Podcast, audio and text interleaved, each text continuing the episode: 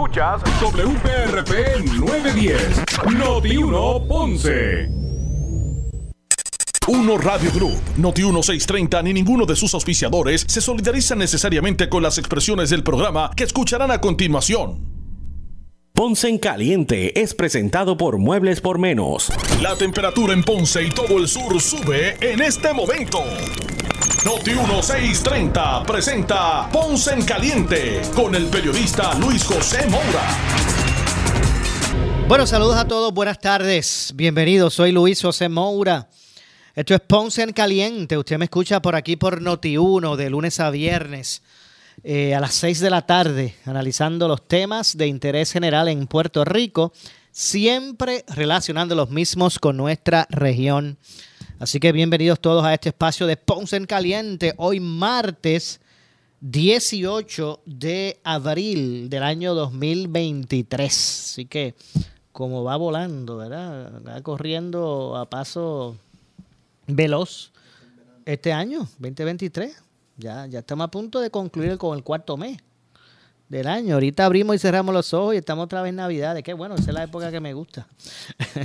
bueno, gracias a todos por su sintonía, los que están, ¿verdad? Este, sintonizados a 910 AM de Noti1 desde el sur de Puerto Rico, también a los que están en sintonía del 95.5 de su radio FM, así mismo como se escucha, con esa calidad de sonido que, que la banda FM representa. Así que Gracias a los que nos escuchan por el 910 AM, pero también a los que están en sintonía a través del 95.5 en su radio FM. Ya por aquí arrancamos de inmediato el programa de hoy. Este servidor Luis José Moura está con nosotros el compañero Leonel Luna, eh, aquí asistiendo en los controles y también en, ¿verdad? En el, está, está como el semáforo, ¿sabes? El semáforo da instrucciones, dale a verde, roja, amarilla la producción aquí de Ponce en Caliente, Leonel. Ya mismo vamos a hablar con él. Eh, bueno, hoy, el, ¿verdad? para comenzar de inmediato con los temas, el, la jueza eh, la jueza Alfrida M. Tomei Invert encontró hoy, martes, no causa para arresto contra el senador del Partido Popular Democrático por el distrito de Guayama, Albert Torres Berríos, eh, por cargos que se le imputaban, ¿verdad? De soborno e interferencia con testigos. Eh, la fiscal especial independiente Zulma Fuster relató esta mañana a la prensa que se presentarían eh, contra el senador popular cuatro denuncias, una de ellas por soborno, dos por impedimento de comparecencia de testigos y una denuncia por el artículo 4.12 del Código de eh, Anticorrupción. Eh, se informó que se sometieron ocho declaraciones juradas para este caso. Los hechos supuestamente ocurrieron el, 20, el año 2021, donde supuestamente el senador Torres solicitó dinero a sus empleados y acosó laboral y, y, realizó eh, actos de acoso laboral entre empleados y ex empleados, hoy ex empleados. De hecho, entre los denunciantes figura el, actual secretario del Departamento de, Agricultura, Ramón González Beiro. Lo cierto es que la jueza analizó el asunto, eh, Alfrida Tomei, Tomei Invert, y encontró entonces no causa. Vamos a ver cuál es, qué es lo que procede. Eh, ante esta situación. No cabe duda que en bastante controversia ha estado involucrado. Eh, Torres Berrío, en esta ocasión, pues encuentran no causa eh, a esa evaluación que se estaba haciendo. Así que vamos a ver, los, no sé cuáles son los términos de, de apelación, si es que hay, es lo que, es lo que, eso no desconozco, así que no sé si qué es lo que va a pasar ahora. Lo cierto es que, repito, esta, en el día de hoy, ¿verdad? la jueza Alfrida Tomé Invert eh, encontró no causa para arresto contra el senador Albert Torres Berrio. Vamos a ver cuáles son los pasos que da. Eh, que se dan al respecto. De otra parte, la Cámara hoy también, hoy estuvo intenso el día, hubo, varios aspectos, ¿verdad?, de interés público que se atendieron. Eh, hoy la Cámara de Representantes aprobó eh, la resolución conjunta de la Cámara 487, 485, eh, eh, que tiene como propósito, ¿verdad? Este, reasignar 272 millones 500 mil dólares a la ¿verdad? De, de, la empresa o a la empresa Genera PR y asignarlos ¿verdad? Eh, eh, a asignarlos eh, para capitalizar, en busca de que se capitalice el sistema de retiro de los empleados eh, con derecho a jubilación y los jubilados de la Autoridad de Energía Eléctrica. Recientemente nos explicaba el, representante Jesús Santa, quien es el presidente de la Comisión de Hacienda en la Cámara, que dentro de ese contrato con Genera y todo ese asunto, hay unos fondos que iban a estar allí como en respaldo ¿verdad? Que eran, que eran para garantizar unas cosas o de respaldo, y de ahí es que se saca la mitad, que son esos 200 y pico de millones. Se, de ahí es que los redirigen a ver si pueden hacer solventes. Eh, ¿verdad? El, el, el, sistema para, para, para el pago de los, de los jubilados, lo, las pensiones de los jubilados de, de energía eléctrica. Así que a partir de hoy, ya usted verá mañana cómo esto va a ser parte del debate público, esta situación. Lo cierto es que siguen haciendo sus reclamos los jubilados, han estado bastante activos con, con marchas y actividades concertadas. Eh, no es para menos, creo que era, creo que es para, no sé si es junio o julio. Estamos en abril, mayo, no sé si fue junio. Yo creo que para junio, su, supuestamente para junio, se quedaba insolvente el fondo para pagar las pensiones. O sea, ¿qué, qué, qué, significa eso? Pues que no había chavo para pagar la pensión. Se acaban los chavos, creo que en junio eh, de este año, ya mismito, en, en dos meses creo. Eh, así que bastante álgida está la controversia. Vamos a ver si, si esto resuelve el asunto. Ahora tiene que pasar a Cámara. Digo, se aprobó en la Cámara, ahora tiene que pasar al Senado. Y obviamente al, al despacho del, del, gobernador. Esos tres, el, el aval de, esa, de esos tres poderes son los que pueden ¿verdad? De acuerdo a nuestro ordenamiento, eh, tienen que los tres poderes avalar eso para que se convierta en ley, se convierta en ley. Así que eh, es parte de lo que se aprobó en el día de hoy. Asimismo, y de otra parte, ¿verdad? Aunque, con, aunque del tema.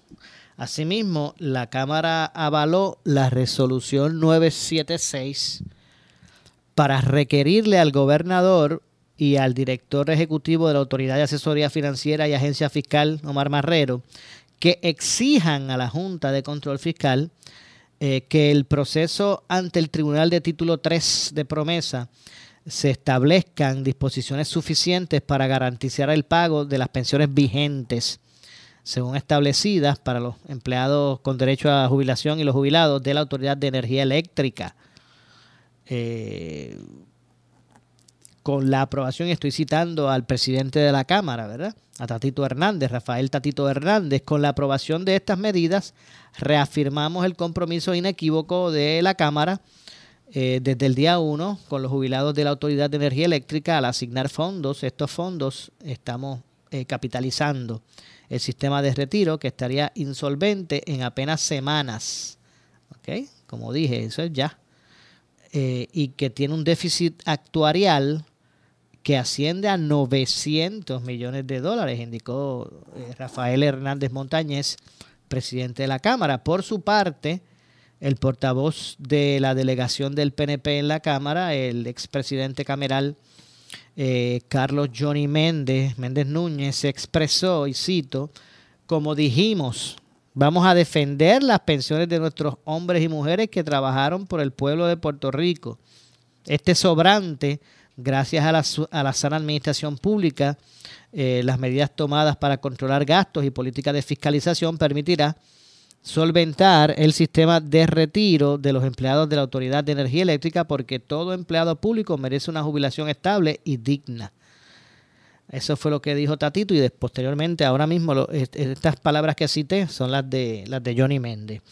Igualmente, el presidente de la Comisión de Hacienda, como dije, Jesús Santa, manifestó y cito que esta enmienda al presupuesto solo busca atender un problema que el propio gobierno central ha admitido, eh, que es la insolvencia del sistema de retiro y las posibilidades o la posibilidad de que se detenga el pago de las pensiones a los jubilados, a los jubilados de la Autoridad de Energía Eléctrica. En esa línea, eh, Cheito Rivera Madera del distrito de Ponce, el distrito 23, expresó o expuso, y, cito, la Junta de Control Fiscal ha sometido a los empleados retirados de la Autoridad de Energía Eléctrica a un patrón de acecho, inclinación e intimidación eh, en lo referente a su retiro. Esta medida le asegura estabilidad y paz mental a los jubilados de energía eléctrica al capitalizar su sistema de retiro. Eso fue Cheito Madera.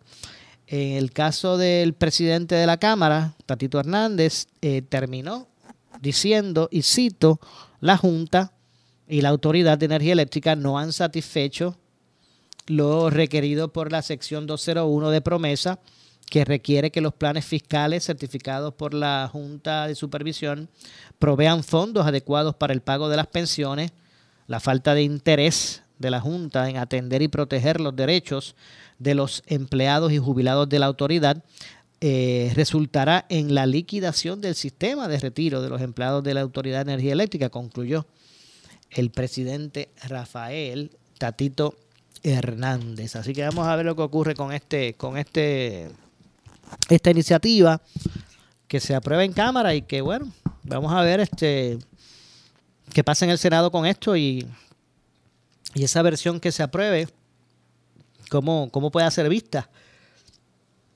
eh, por, el, por el Ejecutivo, por el gobernador. Y, vamos a ver si se unen. La, ¿verdad? Si se unen, eh, ¿verdad? Si reman al mismo lado esos tres poderes de gobierno y vamos a ver si se, si se aprueba. Bueno, 6 con 11, son las 6 con 11 de la tarde. Vamos a conversar a esta hora con el representante eh, Gabriel Rodríguez Aguilo, a quien de inmediato le damos las buenas tardes. Saludos, representante. Sí, buenas tardes, Moura, para ti, buenas tardes para todos los amigos y amigas de escucha. Supongo, porque es que supongo que usted ya rindió, ¿verdad? la dolorosa. Sí, sí, sí, ya, ya la rendí y todavía tengo reintegro, así que ah, eh, gracias gracias a, la eficiencia del secretario de Hacienda y, y, la estructura que ha logrado crear, a diferencia cuando estaba Zaragoza, pues ya no, ya, ya recibe reintegro. Mire, mire que Zaragoza eh, habla bien de, Paquito. Sí, por eso, yo estoy hablando muy bien de Paquito igual, a diferencia de Zaragoza que no pagaba los reintegros. pero usted ya le llegó. Sí, sí, sí, rápido, hasta me, me sorprendió. Ay, ay, ay. Ah, bueno, pues qué bien que pudo, ¿verdad? Que, que, todavía, todavía, tengo una pendiente y puedo dejarme de ahí. Pues. ok, ok. bueno, bueno eh, representante, eh, háblenos un poco porque me gustaría su opinión de este, de este proyecto que hoy aprobó la Cámara, el 485, estos dineros que como que se van a redirigir eh, para que ¿verdad? puedan ayudar a que se sustente el, el, el sistema de retiro de los empleados de, energía eléctrica? Es una resolución conjunta. Resolución conjunta. Eh, esa resolución eh, es una prácticamente lo que estaba, no lo está peticionando la Junta, pero es, lo que la Junta estaba eh, visualizando y dialogando. Pues acá Tadito Hernández, pues tú sabes, le gusta picar la frente en estas cosas. Y se adelantó y radicó la resolución, le votamos a favor, obviamente. Eh, lo que pasa es que cambia la redistribución. Y la redistribución que establece esta resolución es que se separa una parte para el fondo de emergencia, porque de emergencia del gobierno central, huracanes, tormentas, desastres. Eh, se separan 275 millones para el, el pago de los eh, las ah, pensiones de la Autoridad de Energía Eléctrica, que sabe que prácticamente va a llegar a cero eh, 100 millones para el posible déficit de Medicaid. Eh, hay algo que tiene que ver con un dinero, un adelanto para eh, Genera PR eh, y otras cosas más que no me acuerdo ahora. Mm.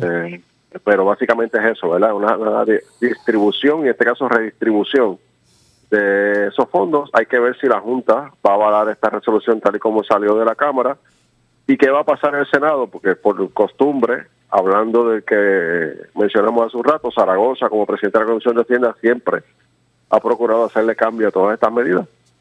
Así que vamos a ver dónde terminamos. Ciertamente la intención es eh, poder cubrir las pensiones a partir del primero de julio, porque lo que hace estos sobrantes eh, del presupuesto actual es que eh, pasarían al próximo presupuesto. Eh, 2023-2024 para poder cubrir estas necesidades. Entiendo. Y eso es lo que lo que quería comprender, si eran si eran un sobrante, si eran unos fondos a raíz de un ¿verdad? De, de, unos fondos que se recaudaron de más, ¿verdad? De, uno, de unos recaudos mayores, quería saber de dónde era que salía el, La información que nos dieron hoy es que son dineros en exceso que ha podido eh, tener entre la, mayor captación del Departamento de Hacienda por lo que están, eh, eh, ¿verdad? Lo que está pasando allí con la eficiencia y la tecnología y todo lo que está haciendo Paquito Párez y el equipo de Hacienda y también con los fondos federales que llegaron a Puerto Rico que eh, liberó cierta cantidad de dinero a nivel estatal. Así que básicamente esa es la información que yo tengo, ¿verdad? Eh, no tengo el detalle, pero esa es la información que yo tengo. Eh, básicamente lo que hace es que lo que se lo que va a lo que no se va a utilizar en este cuatrenio pasa entonces, pero este cuatrenio, este, estoy pensando que ya se está acabando el cuatrenio. Ya casi, ya casi. Eh, eh, este año fiscal, entonces va a pasar a ser parte del próximo presupuesto. Okay. Eh, ya, o ya con nombre y apellido, ¿verdad? No de libre disposición. También hay un pago a los bonistas, también sale un pago, no me acuerdo la cantidad ahora, pero también hay una parte que sale como pago a los bonistas. Ok, vi que también hay un también se trabajó una resolución que, que para requerirle al gobernador y a, eh, el director de la Autoridad de Asesoría Financiera, ¿verdad? Y Agencia Fiscal, eh, que, que, exijan a la Junta que en el proceso ante el Tribunal de, del Título 3 pues se establezcan disposiciones suficientes eh, que garanticen ¿verdad? pago a, eso, a, esas pensiones vigentes. ¿Eso, eso es correcto? Mm, bueno, el, lo que lo que se está buscando es el lenguaje para garantizar mm. el pago el pago de, la, de, la, de las pensiones. eh, ciertamente el gobierno en un momento dado dejó de pagar eh, las pensiones, ¿verdad? Eh, por lo que pasó el pago a autoridad y todo esto eh, provocado por la quiebra. Así que lo que se está buscando es subsanar las deficiencias provocadas por el mismo gobierno eh, sin dejar afuera fuera del análisis que eh, cuando hablamos de la, junta de retiro de los de los pensionados de los de energía eléctrica eran eran los los no era el gobierno central era o sea era una junta que incluía hasta la propia UTIEL tenía un, un asiento en esa en esa junta. Así que las determinaciones que se llevaron a cabo fueron internas eh, verdad por por los eh, jugadores relacionados a la autoridad de energía eléctrica, no necesariamente el gobierno central. Así que fueron determinaciones que lamentablemente eh, lo llevaron a la quiebra, lo llevaron a, la deficiencia de fondo, ¿verdad? El déficit de fondo. Y en ese sentido, pues, eh, estamos buscando alternativas. Hay, una hay una palabra empeñada del gobernador y de nuestra administración, y es que, eh, a diferencia del Partido Popular, el PNP eh, va a garantizar las pensiones, como ocurrió con Ricardo Rosselló, o sea, no se podían pagar las pensiones porque el fondo de pensiones a nivel de los empleados de gobierno central no tenía dinero, eh, entonces se está pagando con el fondo general, o sea, no se dejaron desprovistos. Y eh, estas son alternativas que se están buscando para subsanar la deficiencia de fondos que tiene el, el retiro de los empleados de la Autoridad de Energía Eléctrica. Bueno, vamos a estar pendientes a ver qué ocurre con todo esto. Un asunto adicional, representante. El jueves se radica otra vez allá en el Congreso el, proyecto sobre el estatus de Puerto Rico. ¿Cuál es, cuál es su expectativa de, este, ¿verdad? De, estos esfuerzos? Bueno, pues eh, nosotros continuamos con, ¿verdad? con el mensaje, continuamos con nuestra eh, nuestra misión, eh, nuestro partido es un partido ideológico, el cual busca resolver el problema de estatus, busca la igualdad para Puerto Rico y no vamos a descansar. Eh, ya en este proyecto tiene una base fuerte, es el, el acuerdo que se logró en el Congreso anterior eh, para poder radicar ese proyecto, logramos los votos de los demócratas. esos mismos jugadores, esos mismos congresistas están a favor de esta medida, eh, obviamente tenemos grandes retos eh, y un gran camino que recorrer con el Partido Republicano, pero eh, están las herramientas, ¿verdad? Eh, tenemos, como te dije, una base muy fuerte con lo que se logró en, en el Congreso anterior.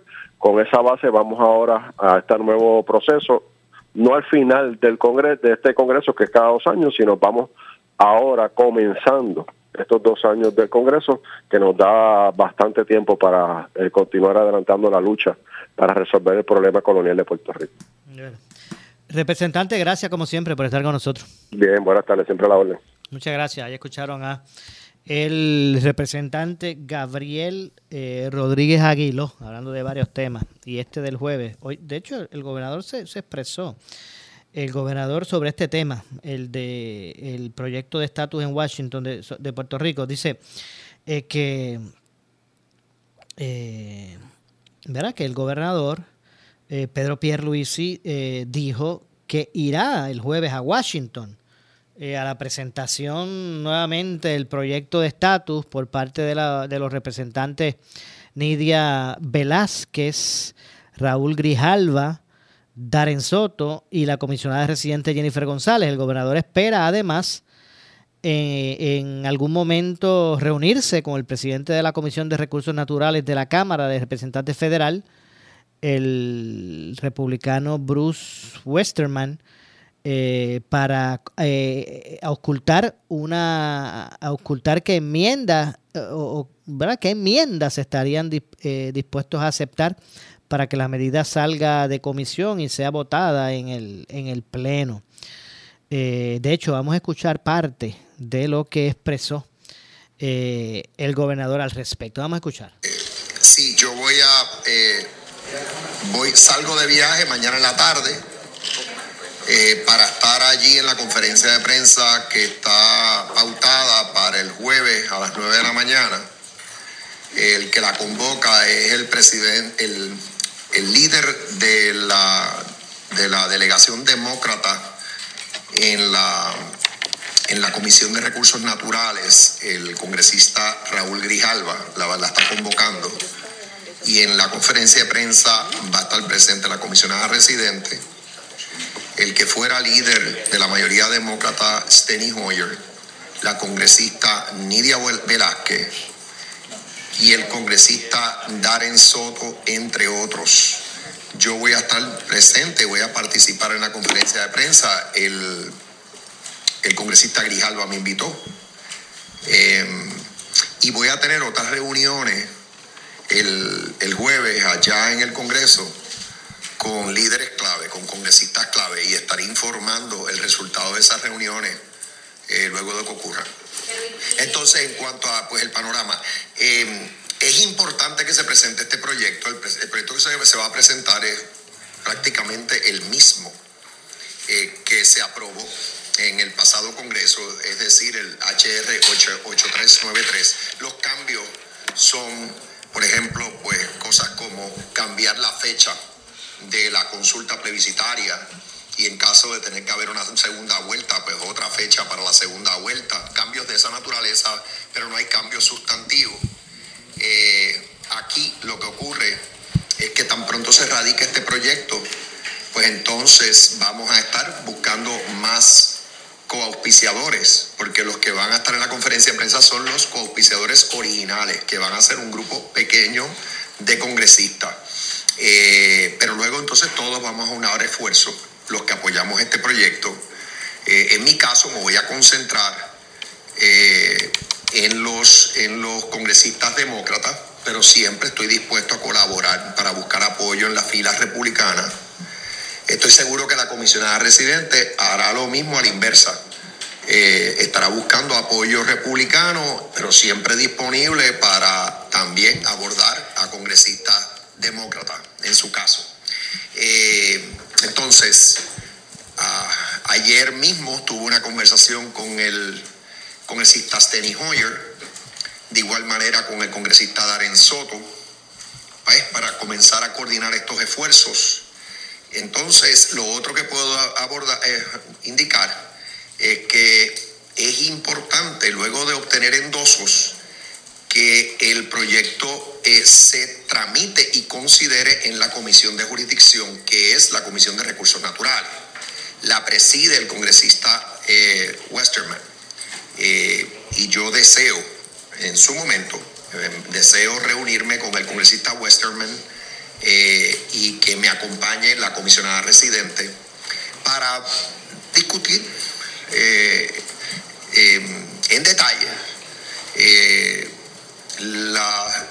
las inquietudes o sugerencias o la postura del congresista Westerman en cuanto al proyecto. O sea, es importante que ese diálogo se dé para nosotros saber eh, si él desea modificar el proyecto que se estará radicando en cualquier medida.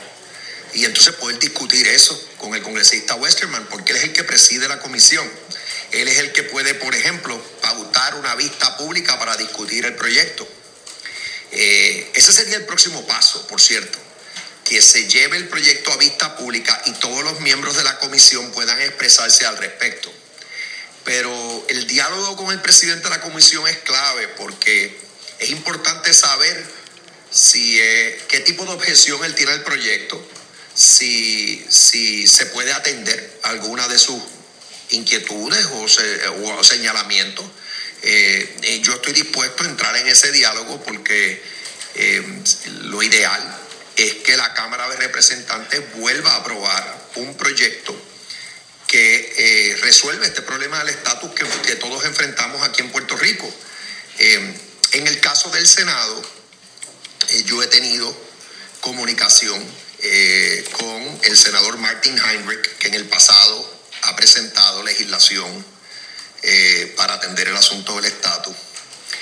también he tenido comunicación con el senador Bob Menéndez, que que al igual que Nidia Velázquez, pues eh, pudiera intervenir en este asunto eh, por el bien del pueblo de Puerto Rico, posiblemente desde otra visión o perspectiva, pero eh, es importante que se logre el consenso que tuvimos en el pasado Congreso. Y el Senado hay que atenderlo. O sea, yo también estoy atendiendo el Senado y estoy seguro que la comisionada residente hará lo propio y otros, y otros líderes de nuestra colectividad y espero que de, otras colectividades, eh, porque aquí hubo un gran consenso, eh, todos lo sabemos, aquí se unieron, eh, por lo menos en el pasado Congreso, se unieron los que apoyan la estabilidad con los que apoyan el que Puerto Rico se convierta en una nación soberana en asociación con Estados Unidos y los que apoyan la independencia para Puerto Rico. Esos tres sectores de nuestra sociedad, que es una clara, eh, casi absoluta mayoría, eh, es la, bueno, clara mayoría, vamos a dejarlo ahí, porque es absoluta también, porque es más de la mitad pero de, la población, pero eh, esos tres sectores se unieron. Y lo ideal es que se, permanezcan unidos en este próximo Congreso, en este Congreso. Pero usted sabe cuáles son las objeciones de Westerman, él las ha hecho públicas, inclusive le insisten que se quede el territorio como opción y que se vaya a votar a la gente en Puerto Pero hay que discutir, hay que discutir esto en detalle porque eh, lo que yo quiero saber es eh, si está dispuesto a darle paso a esta medida, llevar la votación en la comisión eh, cambio de alguna que otra eh, modificación. Eso no está claro. Él puede haberse expresado públicamente, pero otra cosa es eh, pues discutir en detalle con el presidente de la comisión qué, qué enmienda, si alguna, él favorecería y entonces permitiría que que se lleve a votación, porque el próximo paso, luego de la vista pública, es que la comisión apruebe la medida. Hay que ir paso a paso. O sea que si Westerman estuviese abierto a que si se incluye el territorio en la votación, usted tendría, usted estaría dispuesto inclusive a evaluar esa alternativa para que el proyecto salga de comisión y sea votado. En esta etapa yo no voy a estar eh, eh, sugiriendo enmienda alguna al proyecto. Yo lo apoyé como se aprobó. pero como usted sabe eh, lo que pasa es que sí, admito que estoy dispuesto a entrar en un diálogo con el Bueno, básicamente ahí escucharon al gobernador. Tengo que pausar, regresamos con más. En breve le echamos más leña al fuego en Ponce en Caliente por Notiuno 910. Que no pase otro weekend sin planificar un road trip por tu isla. Llegan a la Gran Feria de Turismo Interno el 22 y 23 de abril en el Frente Marítimo de Cataño y entérate de los mejores spots para turistear, hospederías, experiencias, música en vivo, artesanos y más. Sintoniza este viernes a pelota dura que se transmitirá desde el Frente Marítimo de Cataño como preámbulo a la Gran Feria de Turismo Interno. Te invitan la Compañía de Turismo de Puerto Rico, su marca oficial Voy Turisteando y el municipio autónomo de Cataño. Te esperamos. Si tienes 40 años o más, la prevención es lo más importante para evitar el cáncer de colon, esófago o estómago. En Advance Endoscopy Center, el único centro de endoscopía ambulatoria acreditado en Puerto Rico, en Ponce Bypass, el doctor Álvaro Raymondé, gastroenterólogo por Certify, cuentan con los equipos más avanzados, incluyendo ultrasonido endoscópico, para la detección temprana de lesiones que pueden desarrollarse en cáncer de colon, esófago, estómago y también cáncer de páncreas. Llámanos al 843-1129. Ahorros, celebrando lo de aquí. Pollo entero Torricos fresco, 99 chavitos libra. Chuletas de cerdo deshuesadas, corte de centro Estados Unidos, 1.89 libra. Aguas salutaris 24 de 16.9 onzas a 2.99. Huevos americanos medianos, una docena a 2.99. Bebidas Golden, variedad 57 onzas a 5 por 5 pesitos. Salchichas Carmela, 5 onzas a 59 chavitos cada una. Únete y celebra el mes de la industria puertorriqueña con estos especiales válidos hasta el 19 de abril del 2023 en Mister Special, una empresa puertorriqueña como tú. Somos Noti 1630. Noti 1630. Primera fiscalizando. El área sur está que quema. Continuamos con Luis José Moura y Ponce en Caliente por el 910 de tu radio.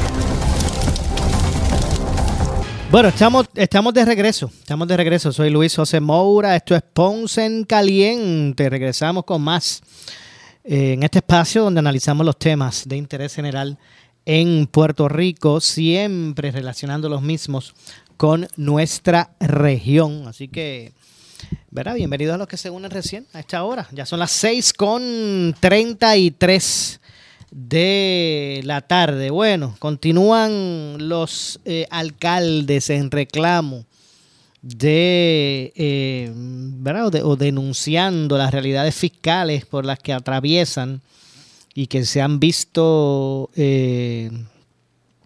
Se han visto en, en, aumento, ¿verdad? Esas dificultades por los, los, recientes fondos que se han ido eliminando partidas gubernamentales que llegaban a, a los municipios. Vamos a desarrollar este tema y es que hasta ahora eh, tenemos al alcalde del municipio de Peñuelas, es que tenemos aquí, ¿verdad? Tenemos a Gregory González Sauchet, alcalde de la, de la ciudad de Peñuelas. Saludos, alcalde, buenas tardes. Saludos, Moura, y saludos a todos los radioescuchas. ¿Cómo Gracias por la oportunidad. ¿Está bien todo por allá en Peñuelas? Gracias a Dios, muy bien. Trabajando mucho. Ya se, ya llenó la planilla, me imagino, ya ya, ya cumplió con la dolorosa. Eso, eso es así. bueno, Todavía me estoy preguntando cómo, cómo yo que cobro menos que el gobernador me toca, me toca pagar, pero ahí vamos. O sea, en su casa, en su caso te pago. Sí, sí, me toca pagar. Me toca pagar. Bueno, chequeese, ¿verdad? ese cuánto le, está, le retiene, a ver si no le retienen el máximo. Vamos a ver si puede inventarse algo para las próximas. bueno, nada, alcalde, eh, ¿verdad? Quería dialogar sobre precisamente un tema relacionado a, finanzas, pero no personales, las finanzas del municipio, de los municipios. Eh, ¿Cuál va a ser el impacto esa real de esa eliminación ya, porque venía, se venían reduciendo los fondos poco a poco, pero ya para el primero de julio se elimina el fondo de equiparación? ¿Cuál, va a ser el impacto en, Peñuelas eh, de eso? ¿Qué representa esa eliminación para, para lo que son las finanzas en el municipio de Peñuelas? Pues mira, es importante mencionar, ¿verdad?, que, definitivamente esto no es algo nuevo, eh, es algo que ha estado en la palestra y que se ha discutido en múltiples ocasiones y eso era como el, cuento de Juanito y el Lobo, y Juanito y el Lobo, hasta que llegó el Lobo, que llegó el momento el momento de la verdad. En el caso del municipio de, Peñuela, eh, son cerca de 2.5 a 3 millones de dólares que, se pierden del fondo de equiparación. No obstante, eh, una vez yo juramenté en el 2019, la primera instrucción que le di a mi equipo de trabajo, específicamente al equipo de trabajo del área de finanzas, al CPA, la directora de finanzas y, demás, es que trabajaran el presupuesto, trabajáramos el presupuesto como si estuviésemos bajo la sindicatura de la Junta de Supervisión Fiscal. Obviamente muy meticulosos, muy cuidadosos en el asunto de, de los gastos y, y promoviendo, ¿verdad? Eh, ir tras, tras esos deudores, deudores morosos también eh, en el municipio, que aunque pues, no son no son muchos, pero representa también algún por ciento de ingresos eh, nuevos que no estaban contemplados. Por eso tenemos la capacidad de mantenernos y de sobrevivir por bastante tiempo sin, sin, sin que se plantee verdad una, una solución a nivel de, de país para atender al asunto del fondo de equiparación. Así que en el caso del municipio de Peñuela, nosotros nos preparamos con, con antelación y con anterioridad, pero eh, estamos conscientes de lo difícil que va a ser para muchos municipios, incluyendo municipios vecinos, eh, la eliminación del fondo de equiparación y que no se busque una solución para que pueda beneficiar a los municipios, específicamente a los más pequeños. ¿A cuánto asciende el presupuesto anual de, del municipio? En el municipio de Peñuelas nuestro presupuesto es de 14 millones de dólares. 14, ok. Eh, ¿Verdad que tampoco es uno menor, como hay algunos municipios, municipios que, manejan menos que eso? Eh, y Correcto. De, esos 14... Municipios que, que, son, que son presupuestos de, de 8 millones de dólares, 9 millones de dólares, eh, y, y, que, y que dependen básicamente un 70% eh, de, ese, de ese presupuesto o hasta más de, del fondo de equiparación, lo que los dejaría técnicamente inoperantes a partir del primero de julio, que ahí es realmente ahora la, la mayor preocupación, porque eh, son servicios los que se pierden. Eh, eh, por ejemplo, muchas personas desconocen que, que probablemente en esos municipios eh, pierdan el asunto del recogido de basura eh, gratuito y que entonces tengan los alcaldes allá tengan que tomar otras medidas como cobrar por, por, el recogido de basura, eh, que no se pueda llevar a cabo el recogido de escombros, los procesos de reciclaje, el asunto de las amas de llave, las ayudas, los incentivos para, para los ciudadanos, la reparación de, la, de las viviendas, de los hogares y todos los demás, ¿verdad? Que son servicios que brindan de primera instancia a los municipios. De hecho, ayer hablábamos aquí mismo en Ponce en Caliente con los alcaldes de Guayanilla y Sabana Grande. Si no me equivoco, eran 10, 10, 10 millones 600 mil en Guayanilla de presupuesto anual. Y creo que el de Sabana Grande, si mi memoria no me falla, creo que me había dicho como 8 millones. Ese, ese, era, ese, era, ese era menos. Pero en el caso de, de, Peñuela, que es ¿verdad? el que nos ocupa, usted nos dice que su presupuesto anual, anual es alrededor de 14 millones. Eh, ahí vamos a reducirle unos 3 millones por la eliminación del fondo de equiparación, se quedan 11. ¿Cuánto se gasta en nómina de esos 11 millones? Digo, de esos, de esos 14 millones, discúlpenme. Básicamente, eh, nosotros, ¿verdad? Yo no he hecho... Pero un por ciento más o menos. Sí, yo no he hecho, yo no he hecho contratación mayor de empleados municipales. eh, no, yo, yo he mantenido eh, la plantilla, ¿verdad? Por los pasados, por los pasados años, pero casi un 45% es gasto de nómina ah, del presupuesto. O sea, casi la mitad. Es correcto, okay. es, es, casi la mitad. Ahora bien, tengo que decir eh, que dentro de las medidas que, que hemos tomado, ¿verdad? Para, para prepararnos, creamos un fondo especial eh, donde esos ingresos extraordinarios, los ingresos con los que no, no contábamos, eh, así como algunas ayudas que llegaron momentáneas eh, y, demás, pues los depositamos en ese en ese fondo, trabajamos las situaciones de emergencia que ocurrieran y todo lo demás, eh, los depositamos en ese fondo y eso es lo que nos permite, ¿verdad?, estar solventes por por bastante bastante tiempo, ¿verdad? Un par de años eh, considerablemente ante la eliminación del fondo de equiparación. Okay. Eh, y en la y la basura hay hay eh, hay contrato de hay está privatizado o no?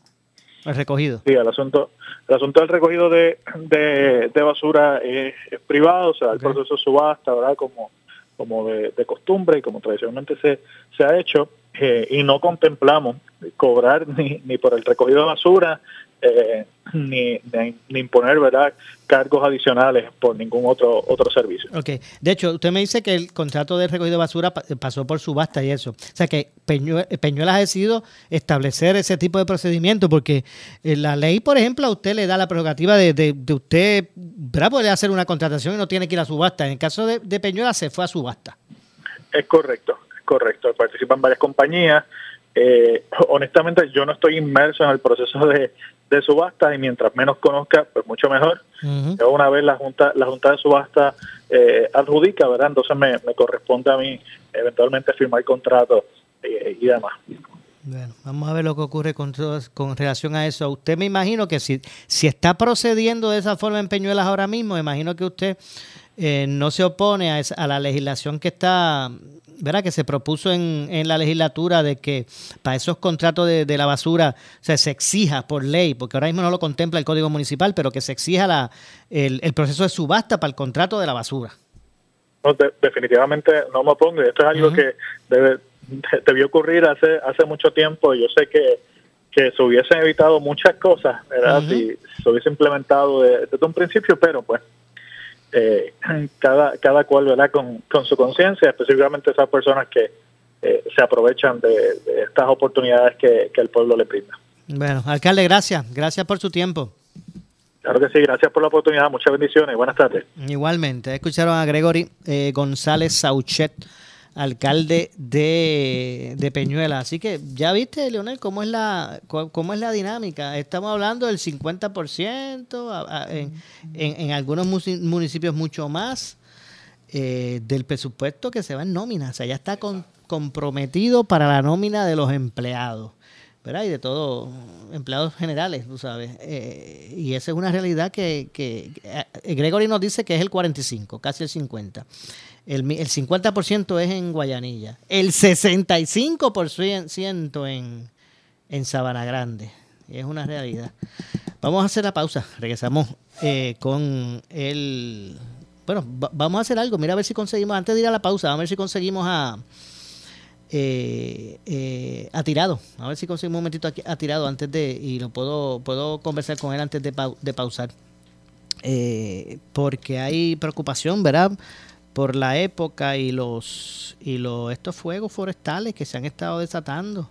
Todavía yo creo que están bregando con uno. Ya mismito vamos a ver si vamos a aprovechar a ver si lo tenemos por ahí un minutito y, pasamos con él antes de ajá eh, a ver si yo te digo por aquí a ver si si pasamos eh, bueno no te lo escribí por ahí yo creo que sí a ver este este, y hablamos de, eso, de eso que está ocurriendo y todos estos fuegos forestales que se están desatando.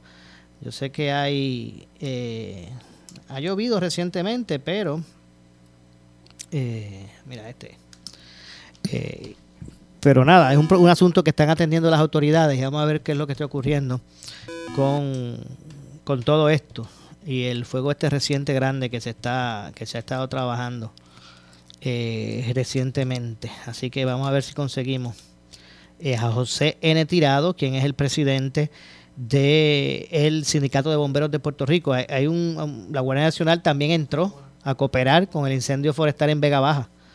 Así que vamos a ver si pasamos por aquí de inmediato. Ya lo tenemos. Muchas gracias, Leonel. Ya tenemos por aquí a esta hora, son las 6 con 44. José N. Tirado, presidente del Sindicato de Bomberos de Puerto Rico, puertorriqueño. Saludos, ¿cómo está usted? Buenas noches, buenas noches, Moura. Es un placer siempre estar con, con ustedes en este programa que ustedes nos permiten hablar con el país. Seguro que sí. Gracias siempre a ustedes, ¿verdad? Y a lo que es el sindicato del Cuerpo de Bomberos de, de Puerto Rico, porque siempre ha estado dispuesto, ¿verdad? Y más para atender los temas eh, ¿verdad? Que, que, que se, se, relacionan.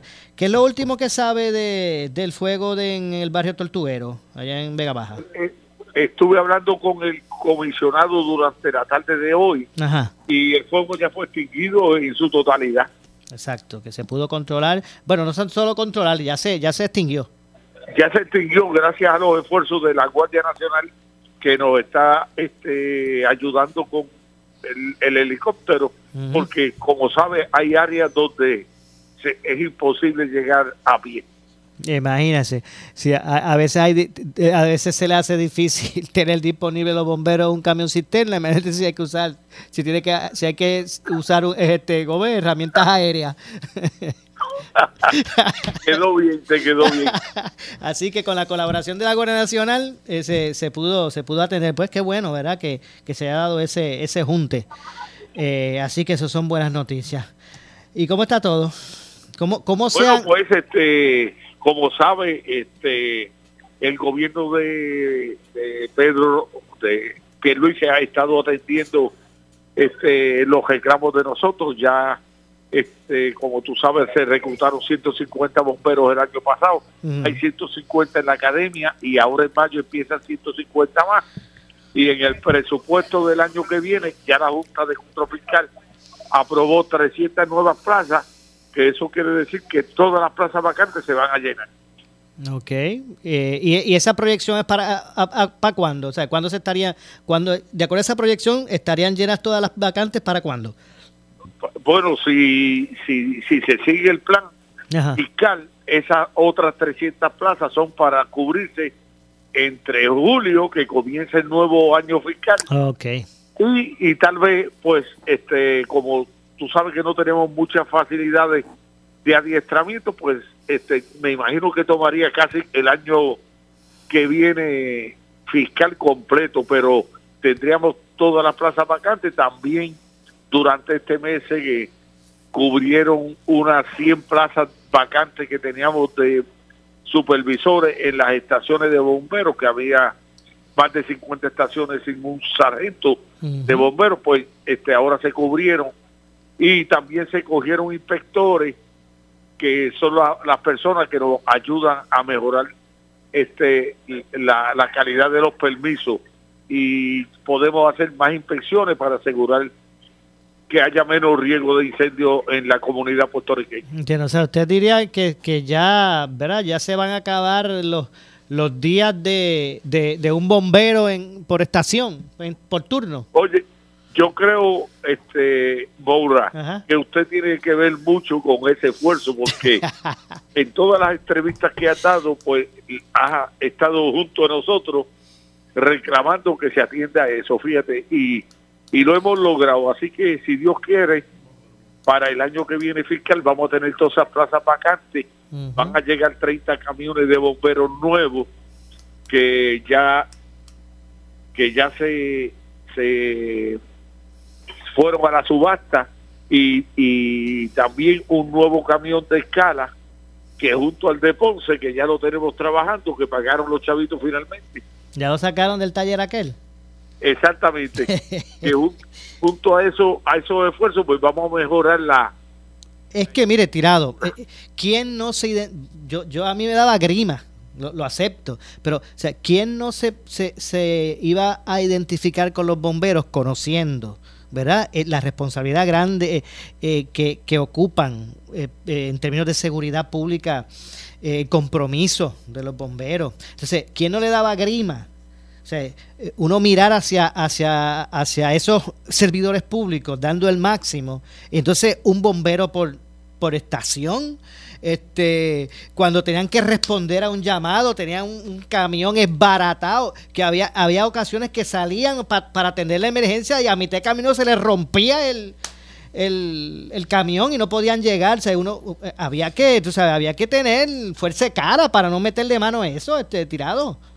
No, estoy de acuerdo contigo, pero este entidades como usted que se identificaron con nosotros, Rubén Sánchez que tuvo también este, empujando el tren y, y múltiples medios porque no puedo este, mencionar porque son muchos y, y eso ayudó a que finalmente el gobierno este, atendiera esto y sinceramente además de eso que tenemos un comisionado que es de un bombero y que eh, salió de las propias filas de la unidad apropiada y que también eso nos ayuda a que llegue al gobernador la necesidad de mejorar esto. Entiendo. Vamos a ver entonces lo que ocurre. Tirado, como siempre, gracias. Gracias por atendernos. Gracias por, por permitirnos hablar con tu público. Buenas noches. Igualmente, muchas gracias. Ahí escucharon a José N. Tirado, el presidente del Sindicato de Bomberos de Puerto Rico. Tengo que hacer una pausa adicional. Regresamos con el segmento final. En breve le echamos más leña al fuego en Ponce en Caliente por Notiuno 910 buscas? ¿Muebles en seres o matres? Muebles por menos lo tienes sin necesidad de crédito y pagos mensuales bajitos. Una gran cantidad de mercancía lista para entrega inmediata. Gabinetes en PVC, alacena y barras para que tu cocina se vea nítida. Además, salas, cuartos y comedores a precios que le gustan a tu bolsillo. Échale un vistazo a lo nuevo en Muebles por Menos. Salinas, Villalba y Ponce. Carretera 14 frente al cementerio. Visita su página de internet. El área sur está que quema. Continuamos con Luis José Moura y Ponce en Caliente por el 910 de tu radio. Bueno, estamos ya de regreso en nuestro segmento. Ya, estamos en el segmento final, Leonel. Soy Luis José Moura, estoy con el compañero Leonel Luna. Esto es Ponce en Caliente. Ya, estamos en, el segmento final y a la verdad es que, verás, retomando el tema de, los bomberos, es que a la verdad es que, eh, verás, poco a poco se han ido atendiendo los las necesidades del Cuerpo de Bomberos de Puerto Rico, que eran unas, unas condiciones ¿verdad? de trabajo este, increíbles. Yo, mira, siempre yo recuerdo un caso, ese no se me olvida, yo recuerdo un caso de una, una farmacia que se quemó en Fajardo, que ¿verdad? Pues se llama, se llama a los bomberos porque se está quemando la, farmacia. Y yo, yo no me acuerdo de, de, dónde fue que salió para allá a atender el asunto, porque no había un bombero por turno en los, en los cuarteles cercanos. Finalmente arranca una, un camión para atender la situación y a mitad de camino se explota el camión porque estaba tan fastidiado que, bueno, no pudieron llegar, se quemó completa la, farmacia. Eh, o sea, de eso es lo que estamos hablando, de que el bombero atendía el asunto y estaba solo en el cuartel, digo, en el parque, o sea, en, el, en la estación. ¿Y qué, qué podía hacer? Eh, y entonces, pues, los camiones que no eran cisternas de bombas que tenían, pues no se podían usar porque no era que estaban dañados, es que cuando llegaban al, lugar, si el camión no era un camión cisterna, pues miraban hacia el lado. Mira, si aquí tenemos cerca un hidrante. Entonces, cuando se iban a pegar al hidrante, muchachos, no, no sale agua por ahí. O sea, que entonces se vean obligados a siempre utilizar, ¿verdad? Tener que arrancar para cualquier emergencia con un camión cisterna, que no necesariamente estaban disponibles, ¿verdad? En todas las, todas las estaciones. Así que han sido condiciones, ¿verdad? Paupérrimas. Y, y de esa manera, pues, pues, ahora aparenta. Eso también en la. Eso de un, de un bombero por turno era porque no había personal.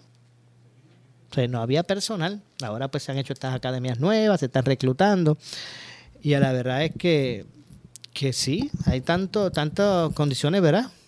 Eh, de hecho, eh, me parece, ¿verdad? Ese, ese junta extraordinario que se dio hoy es el de los bomberos y, la Guardia Nacional allá en, en, Tortuguero. Ya, ya, como ustedes escucharon, totalmente pues se pudo extinguir el, el incendio, que fue uno de grandes proporciones, definitivamente. Claro, ¿verdad? Y, y como conversamos este ahora recientemente, ¿verdad? Antes de la pausa con, José Tirado, es que, lo, que, ¿verdad? que los bomberos en Puerto Rico al fin podrán tener, eh, ¿verdad? El equipo esencial, Mora, para, ¿verdad? Para, para controlar estos incendios. Eh, tendrán el personal, el personal que verdaderamente se necesita, ¿verdad? Para, eh, para atender estas emergencias que, ¿verdad? Que, que emerjan de, de incendios en Puerto Rico. Y se han, se han dado pasos, sí, ya se están dando pasos para lo que sería, ¿verdad? Atender lo que sería la necesidad de, los bomberos en Puerto Rico. ¿Tú sabes cuál es el incendio que, que, más que yo me acuerdo que fue de grandes proporciones aquí en Puerto Rico, Mora? ¿Tú te acuerdas? El, el incendio de la Golf. Yo no sé si te acuerdas de ese incendio. De la. De, era una estación de, de, gasolina, o sea, de petróleo, de Golf.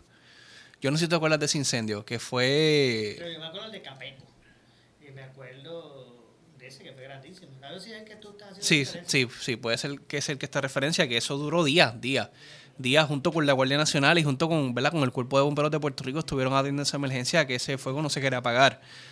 Pero estamos muy felices, ¿verdad?, de escuchar de que ya se están tomando pasos dentro, ¿verdad?, del Cuerpo de Bomberos de Puerto Rico para que tengan el entrenamiento, para que tengan el personal y para que tengan el equipo esencial para lo que sería pues combatir esta emergencia ¿verdad? de fuego. Eh, y ya estamos llegando al verano, Mora, que es la época eh, seca, que ocasionalmente tenemos eh, muchos fuegos forestales.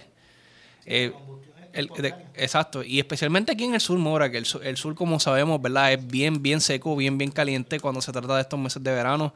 So, esperemos que, ¿verdad? Que sea una época pronto a venir, que no se dé tanto, ¿verdad? Este, este tipo de emergencia. Y si se da este tipo de emergencia, ¿verdad? Que, el cuerpo, ¿verdad? De bomberos de Puerto Rico esté listo y dispuesto, ¿verdad? A atender estas emergencias. Vamos a ver lo que ocurre. No, no cabe duda que, eh, ¿verdad? Escuchar lo que dijo Tirado, pues ellos también están con grandes expectativas. Vamos a ver si finalmente pues todo se cumple.